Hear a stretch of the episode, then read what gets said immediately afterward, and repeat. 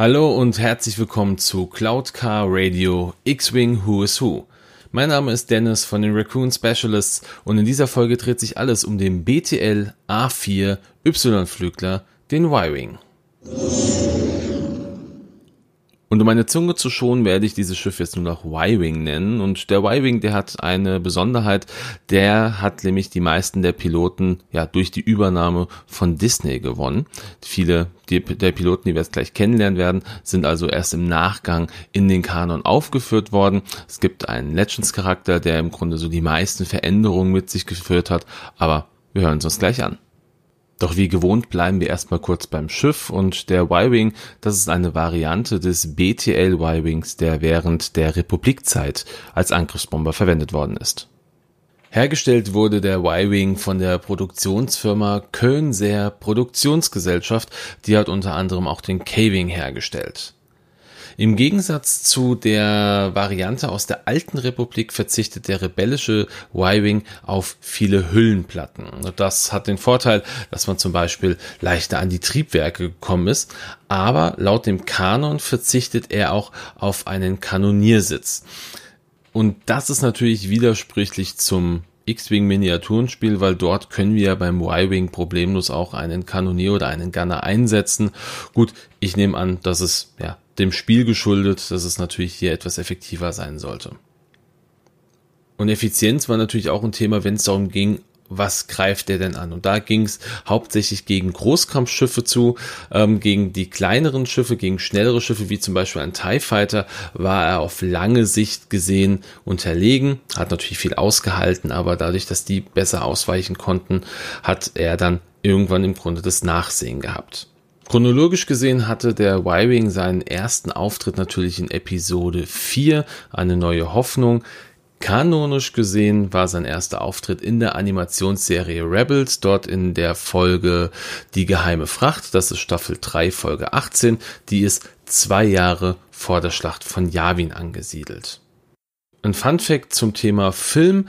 Äh, in der gesamten klassischen Star Wars Trilogie sieht man insgesamt nur drei Y-Wing-Modelle. Ja, das liegt daran, dass die Modellbauer sich dort eher auf die Entwicklung der X-Wings konzentriert haben ja, und ent entsprechend wenig Ressourcen frei hatten. Und in einem ursprünglichen Modellentwurf des Y-Wings, da hatte er auch noch einen drehbaren Geschützturm, der Platz für einen Kanonier geboten hat. Der wurde dann aber später aufgrund von unausgereifter Bluescreen-Technik ja wieder verworfen. Der Kanoniersitz kam dann erst wieder mit dem BTL S3 Y-Wing, der ähm, nach der Schlacht von Yavin zum Einsatz kam. Und dann gehen wir jetzt auch direkt weiter zu den Piloten des Y-Wings und beginnen auch hier wieder von klein nach groß. Kleinster Indivier zuerst, größter zuletzt. Und der erste in der Reihenfolge wäre dann der Bomber der grauen Staffel, der Grey Squadron Bomber. Ja, die Graustaffel, die wurde das erste Mal während der Schlacht von Endor in die Schlacht geführt und hatte zu der Zeit dann auch B-Wings mit in der Staffeleinheit mit drin und wurde angeführt vom Colonel Horton Salm, auf den gehen wir später nochmal ein. Und die erste Erwähnung findet die Graustaffel in dem PC-Spiel X-Wing Alliance, gehört somit natürlich dann auch dem Legends-Universum an. Und während es jetzt über den Bomber der Grauen Staffel doch relativ wenig zu erzählen gibt, können wir direkt mit dem nächsten Pilot weitermachen, über den es etwas mehr gibt, und zwar dem Veteran der Goldstaffel, dem Gold Squadron Veteran. Und die Goldstaffel, die gehörte der Masassi-Gruppe an, welche von General Yando Donner angeführt worden ist und auch vom namensgebenden Masassi-Tempel auf Yavin 4 aus operiert hat. Diese Operationsbasis auf Yavin, die sehen wir sowohl in Episode 4 als auch in Rogue One. Das ist die, von der dann die Angriffsjäger aus starten, entweder Richtung Scarif in Rogue One, beziehungsweise dann auch natürlich Richtung Todesstern in Episode 4. Und die Goldstaffel, das war die erste Staffel, die überhaupt Y-Wings in Besitz genommen hat. Die wurde nämlich noch zwei Jahre vor der Schlacht von Yavin gegründet und zwar mit dem Umbau von fünf BTL Y-Wings, also die aus der Republikzeit. Ähm, das sieht man dann alles in der Serie Rebels. Ich hatte schon gesagt, in der Folge Die geheime Fracht, Staffel 3, Folge 18. Und nach der Gründung der Goldstaffel trat sie natürlich in verschiedenen Schlachten auf, unter anderem auch die Schlacht von Scarif, die Schlacht von Yavin oder auch rund um Endor. Die erste große Schlappe musste die Goldstaffel während der Schlacht von Yavin hinnehmen. Dort haben sie bis auf einen Piloten alle verloren. Diese Pilot oder Pilotin, das war Evan Verline, auf die gehen wir gleich nochmal ein. Und während der Schlacht von Endor führte die Goldstaffel Lando Calrissian im Millennium Falcon an, der dann auch entsprechend die Kennung Gold 1 trug. Und wie gerade schon erwähnt, Evan Verline, das ist jetzt unser nächster Pilot, das ist Gold 3. Evan ist eine weibliche Pilotin, die auf Alderaan geboren worden ist und auch während ihrer Jugend von Leias Ziehmutter Brea Organa betreut worden ist. Während der Schlacht von Scarif flog sie als Gold 3 mit. Man hat zwar keine Szene offiziell benannt, wo man sie sehen könnte, aber im offiziellen Visual Guide von Rogue One wird ihr Name genannt, äh, beziehungsweise es gibt ein Bild, wo man ihren Helm sieht und darunter steht dann ihr Name inklusive ihrer Kennung. Gold 3 heißt also, sie ist offiziell im, im Film mitgeflogen, auch wenn man sie nicht gesehen hat.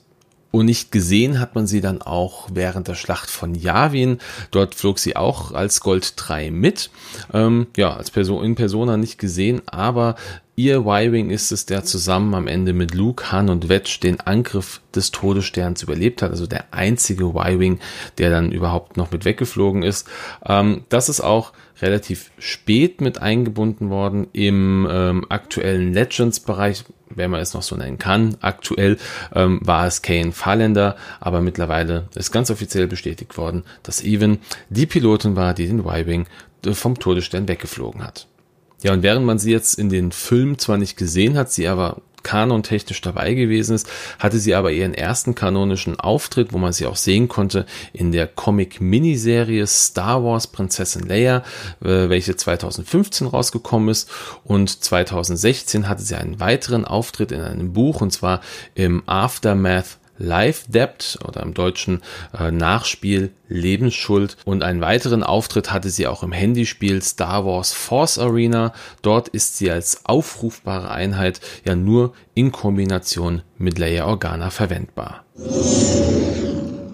Der nächste Pilot in der Reihenfolge wäre dann Horton Selm und er tut mir ein bisschen leid, weil Horton hat, glaube ich, durch Kanon-Änderungen oder Legends-Änderungen einfach ganz viel von seiner, von, von seinem Ruhm verloren. Ähm, Horton, das war ein Mensch vom Planeten Norval 2 und er wurde kurz vor der Schlacht von Endor Teil der Rebellenallianz und hat sich dort aber dann relativ schnell auch hochgearbeitet zum Colonel um, und hat dann auch entsprechend die Staffelführung der Grauen Staffel übernommen.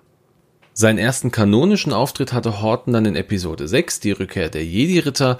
Der Auftritt ist aber auch erst relativ spät bestätigt worden, und zwar 2016 im Buch Star Wars Galactic Atlas. Ja, seine Rolle während der Schlacht von Endor, also in die Rückkehr der Jedi-Ritter, hat sich im Laufe der Geschichte von Star Wars doch ganz schön verändert. Also ursprünglich flog er äh, zusammen mit Wedge und Lando in den zweiten Todesstern rein und hat dort dann quasi ein Ablenkungsmanöver gestartet, um einige Thais ja, aus einem oder aus diesem Todesstern wieder rauszuziehen. Ähm, das wurde jetzt aber im kanonischen Buch Aftermath verändert und zwar wurde diese Rolle, die ihm dort zuteil geworden ist, durch Nora Wax Wexley ersetzt.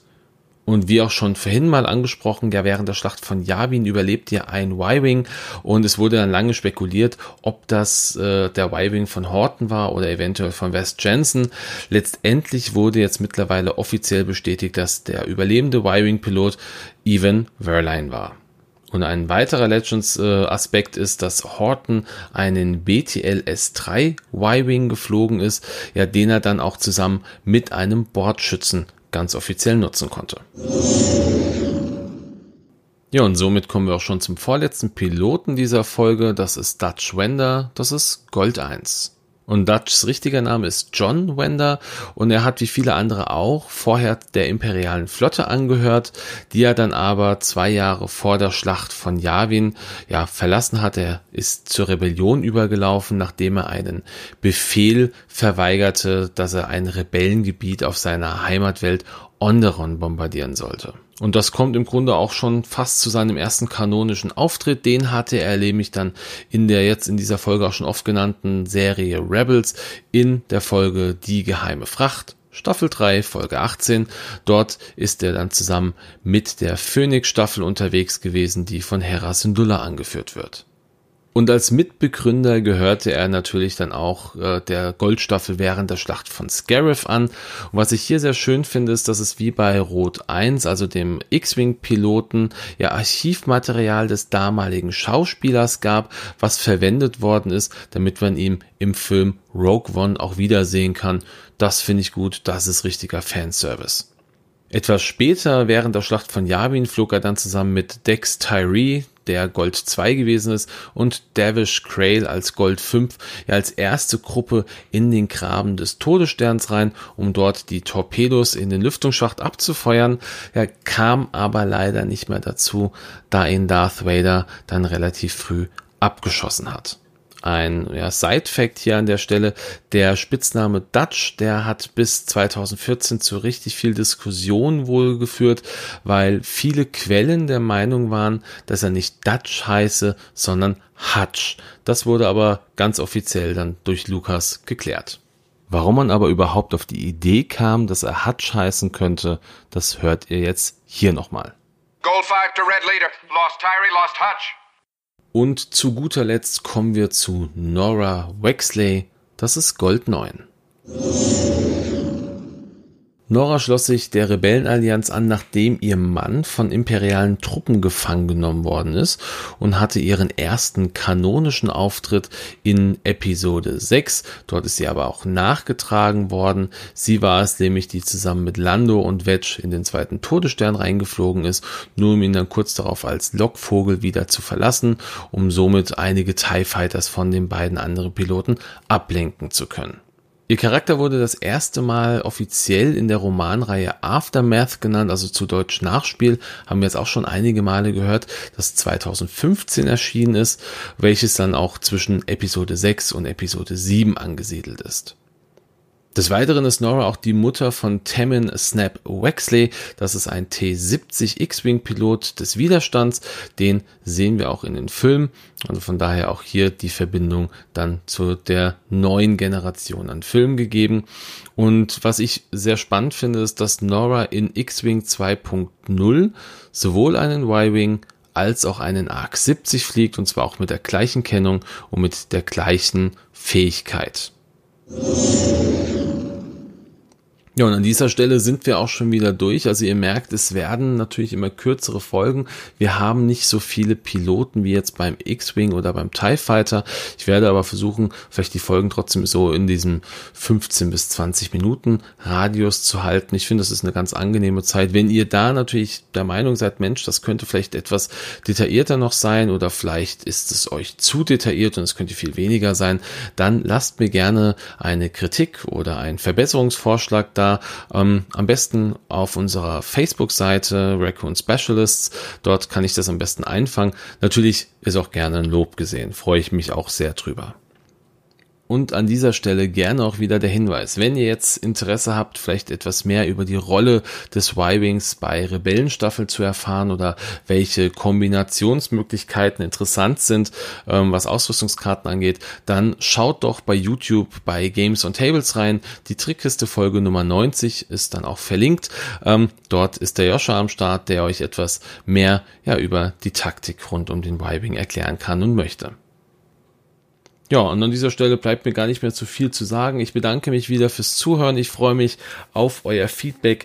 Wünsche euch jetzt noch einen angenehmen Sonntag oder eine angenehme Woche, wann immer ihr diesen Podcast hört. Und sag vielen Dank fürs Zuhören und macht's gut. Ciao.